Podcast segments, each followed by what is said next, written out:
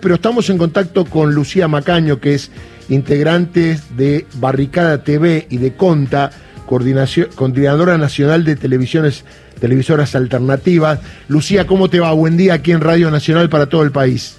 Buen día, ¿cómo están? Bien, el otro día vi que hay uno de los jueces que fueron a, allí de visita al lago escondido, que aparentemente tiene que resolver cuestiones vinculadas a reclamos Eh, que tienen que ver con derechos de los ciudadanos, pero que ha quedado muy pegado con Grupo Clarín, etcétera, etcétera, con lo cual debiese excusarse o si ya resolvió algo, habría que rendir cuentas, ¿no? Sí, exactamente. Estamos hablando del juez Pablo Caiciales, que entiende en una causa que desde la Coordinadora Nacional de Televisoras Alternativas estamos llevando adelante contra el Grupo Clarín ante la negativa eh, a través de su cable operadora Telecom de incorporar a la brilla de cable a las televisoras comunitarias que tenemos licencia y estamos habilitadas, tal cual lo establecen las normativas resueltas por el Ente Nacional de Comunicaciones, que dicen que las cable operadoras deben incorporar de manera gratuita a estos canales en el área de cobertura. En el caso del área metropolitana de Buenos Aires somos tres canales, Comarca Sí, Urbana TV y Barricada TV, y después está el caso de Pares TV que está en Luján. Eh, nosotros en el año 2018 obtuvimos la habilitación, luego de concursar en el año 2015 por la licencia. Venimos transmitiendo de manera abierta por televisión digital abierta. Eh, Telecentro y Telecom se niegan a hacer esta incorporación y en el año 2018 también eh, presentamos este amparo eh, la, bueno, la causa se sortió, le tocó a este juez y bueno, este fin de semana, a través de la información que es de público conocimiento, nos enteramos que, como vos bien decías, fue parte de este viaje junto a representantes de la, de la empresa mediática concentrada y, también de funcionarios de la ciudad de Buenos Aires. Sí, ¿no? Qué, qué escándalo, porque uno si quiere revisar, y hay que hacerlo, se va a encontrar con estos jueces que están expuestos, pero hay muchos más que por ahora no están expuestos porque tienen protección y si no le da descubierto nada raro, que han resuelto en el mismo sentido, y no tengo dudas que siempre fue por alguna razón, no fue aplicando la ley. Esto es lo que a uno le da bronca, te digo en mi caso como abogado, a ustedes que van a la justicia con la creencia que la justicia va a ser independiente, y digo, ¿no? Qué tristeza para aquel que dice, oh, tengo un problema, voy a ir a la justicia, y se encuentra con jueces que son amigos de los tipos que vos desmandás. Una cosa rara, ¿no? Exactamente. Sí, nosotros lo que venimos pidiendo no es ni más ni menos que se cumpla con la norma vigente. Eh, obviamente eh, uno puede sospechar, suponer, digamos, las connivencias entre el Poder Judicial y el Poder Concentrado, los medios concentrados, pero bueno, lo que se vio, lo que se conoció este fin de semana, hace que esas suposiciones tengan, digamos, un formato muy explícito y muy burdo de esa connivencia el martes nosotros lo que hicimos fue presentar un pedido de recusación para Pablo Caicial. Eh, bueno, estamos obviamente esperando que, ese pedido tenga curso, pero bueno, sí, tiene que ver con esto que decías vos, con una indignación de ver que este juez que debería resolver esta situación, bueno, fue alegremente de viaje justamente con representantes de, de las empresas contra las que tiene que fallar o por lo menos tomar una definición. Evidentemente entendemos que no hay posibilidad de que haya imparcialidad en cualquiera, digamos, en, la decisión que tome, que tome este juez. Sí, llama la atención. Ustedes la presentaron el martes, el martes fue hábil, el miércoles también. Las recusaciones tienen que ser resueltas rápidamente, por sí o por no.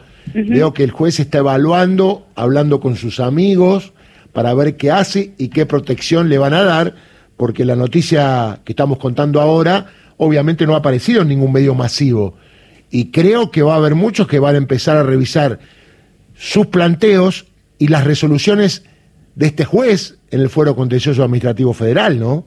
Sí, bueno, entendemos que tienen algunos días todavía para tomar la definición la Cámara. Em, lo que nosotros planteamos es que, bueno, obviamente la causa está hace cinco años paralizada. Nosotros hicimos el amparo en el año 2018 eh, bueno, ahora entendemos, pero la realidad es que no tendría mucho sentido en términos administrativos, procesales, que esta definición tomara tanto tiempo, tomara cinco años.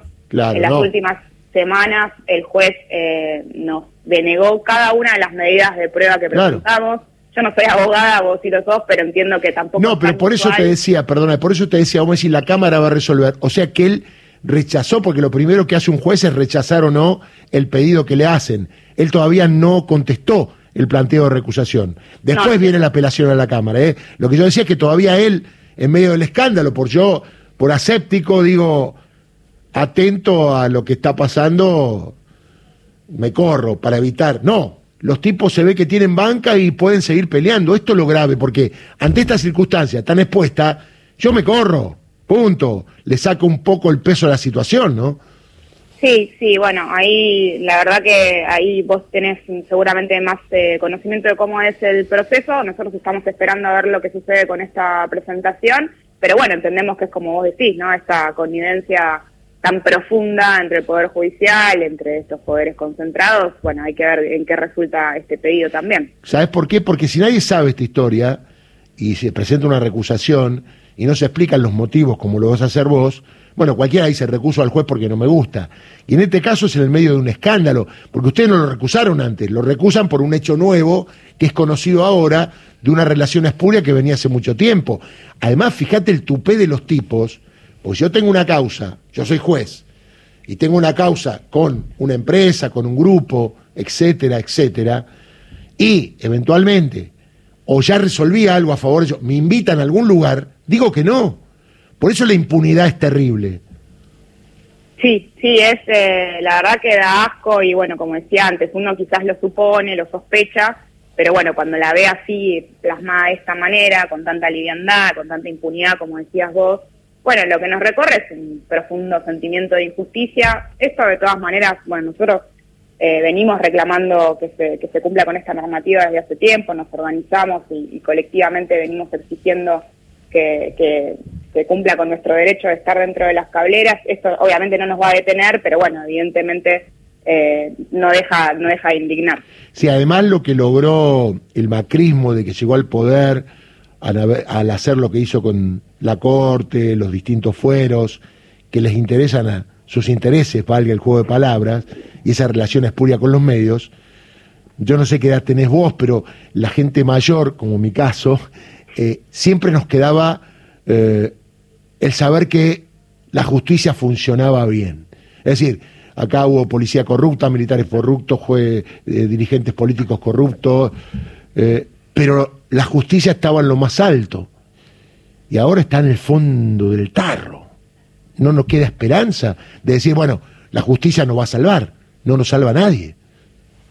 No, en este caso pareciera que, está difícil. De todas maneras, bueno, nosotros creemos que también, eh, sí, digamos, hay que seguir con el, con el reclamo, con, la organización colectiva para seguir exigiendo que se cumplan con nuestros derechos. Y bueno, seguiremos por ese camino eh, y también analizaremos cómo sigue esta situación. Y la realidad es que al no fallar también él, nos complica poder seguir, digamos, apelando en las distintas instancias. Así que bueno, estaremos atentos a ver cómo, cómo continúa. Lucía, te mando un abrazo, manténme al tanto si el juez que seguramente va a rechazar la recusación y después cómo sigue en la Cámara. Te mando un abrazo.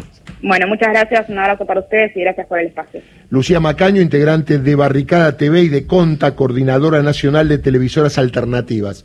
Esto tiene que ver con la ley de medios. La ley de medios buscaba que los lugares donde tienen menos difusión, son pequeños, lo hacen todo a pulmón, tengan la posibilidad de recibir pauta, de desarrollarse, ser de alguna manera eh, independientes amplios y alternativos, es salir de lo que es la común de la mayoría de los medios hegemónicos.